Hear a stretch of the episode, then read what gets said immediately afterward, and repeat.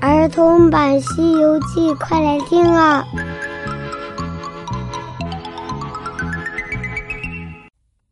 西游记》第二百五十三集：八戒的功劳。小朋友好，我是永乔姐姐，我们接着来讲《西游记》的故事。上集讲到，悟空和八戒捉住了那条蟒蛇精。八戒用手扯着那蟒蛇，一路一边吆喝，一边回到了村子。那庄上的男女老幼看到了，都来下跪。爷爷就是这个妖怪在此伤人，今日幸得爷爷施法，帮我们铲除这妖孽，我们村里的人才能得到安生呀。一下子把这吃人的妖怪给捉了，村子里的人非常的感谢，东请西邀，个个都喊着要酬谢。师徒几人被热情的村民们硬生生的留下住了五七天，村民们还是不愿意让他们走呢。可是三藏实在是取经心切。村民们只好给他们准备一些礼品呐、钱财呐，但是三藏他们肯定是不会要的，所以村民们又置办了一些干粮啊、果品呐，还准备那骡马、花红彩旗，一个村子的村民都来给师徒四人送行。前边说了，这个村庄有五百多户人家，就给悟空他们送行的人就有七八百口子。一路上大家欢欢喜喜，不知不觉就到了七绝山西市痛。三藏突然闻到一股恶臭，又见那道路上满是那烂柿子给堵住了，他问道：“悟空啊，我们怎么过去呀？”悟空捂着个鼻子，哎呀，师傅啊，这也难办呀！三藏一听，悟空都说难办了，他的眼眶里那泪哗的一下子就流了出来。李老头和众人上前说道：“老爷们别着急呀，我等已经送到这里了，在来之前我们就约定好了，要帮你们修一条道路，让你们过去。”悟空笑了起来，嘿嘿，你这老儿言语有些欠妥当了。你当初说这山呐有八百里，你们又不是那大禹的神兵，怎么可能会开山凿路呀？要我师傅过去，还得我们几个使使力气，你们都不行。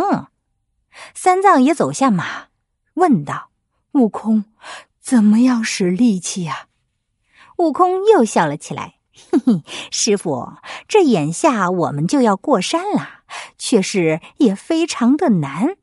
若是说要开一条路的话，那更难了，还是要从这个旧路，也就是旧胡同里过去。只是怕没有人管饭。李老头听了悟空的话，急忙走了过来。长老啊，您说的哪里话？你们师徒四人在这里耽搁多时，我们也管得起。怎么说没人管饭呀？哦，原来是这样。那我就告诉你们吧，你们帮我准备两食的米干饭，再蒸些馍馍呀、饼呀。等我那长嘴的和尚吃饱了，变成一只大猪，拱开这旧路，我师傅骑在马上，我们就能过去了。到时候你们这条路也干净了，可以过人了，不是一举两得吗？八戒听了之后不乐意了，他哼哼唧唧的拽了过来：“哥哥，你们都要图个干净，怎么这脏活臭活的都让俺老猪给干了？”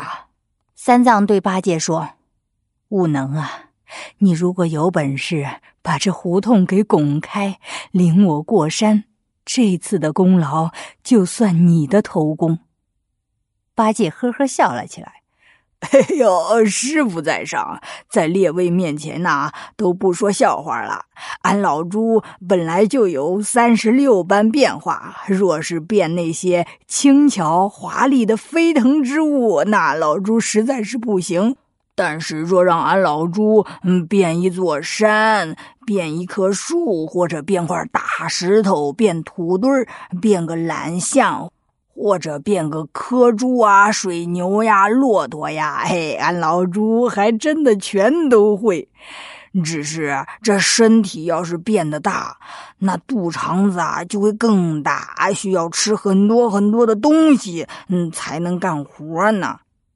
众人连连点头，有东西，有东西。我们都带着一些干粮、果品，还有烧饼，都在这儿呢。说着。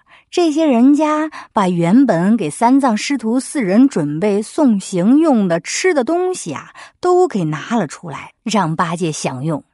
八戒看见了，他笑呵呵的把他那直坠儿给脱掉，然后扔了他的九齿钉耙，对大家吆喝着：“哎呦，大家可别笑话俺，俺老猪要干这场臭工了。”好呆子。他一边捻着诀，一边摇身一变，果然呐，就变作了一头大猪。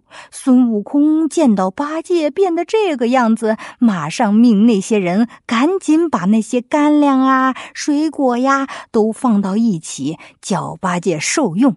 那呆子也不分生熟，咔咔咔，一下子就把那些东西全都给拱光了。接着。他吃完之后，就准备上前拱那道路。悟空就让沙僧脱掉自己的鞋子，挑着担子跟在八戒的后面。他自己呢，服侍师傅上了马之后，也把鞋子脱掉。临走之前，他还对乡亲们说：“乡亲们，再给我这个师兄准备些吃的。”有那腿快的，就急忙跑回村子。他们又给八戒准备吃的，然后再送回来。原来村子离这个胡同大概有三十多里路，那些人跑的也是非常的快。他们着急给八戒送吃的，也是非常的实在。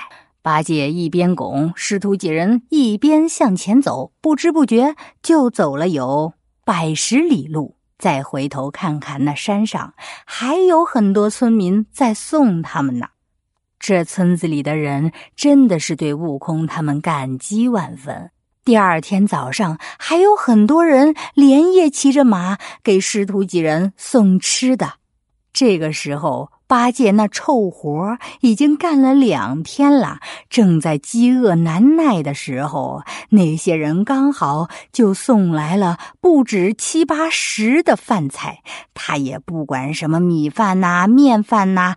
张开嘴巴，很快就一下子都吞到肚子里。这个时候，那么多年无法清理的那稀释痛，终于被八戒给清理干净了，可以正常的行人了。三藏师徒四人告别了这些村民，继续向西走。那么，接下来又会发生怎样的故事呢？我们下一集接着讲。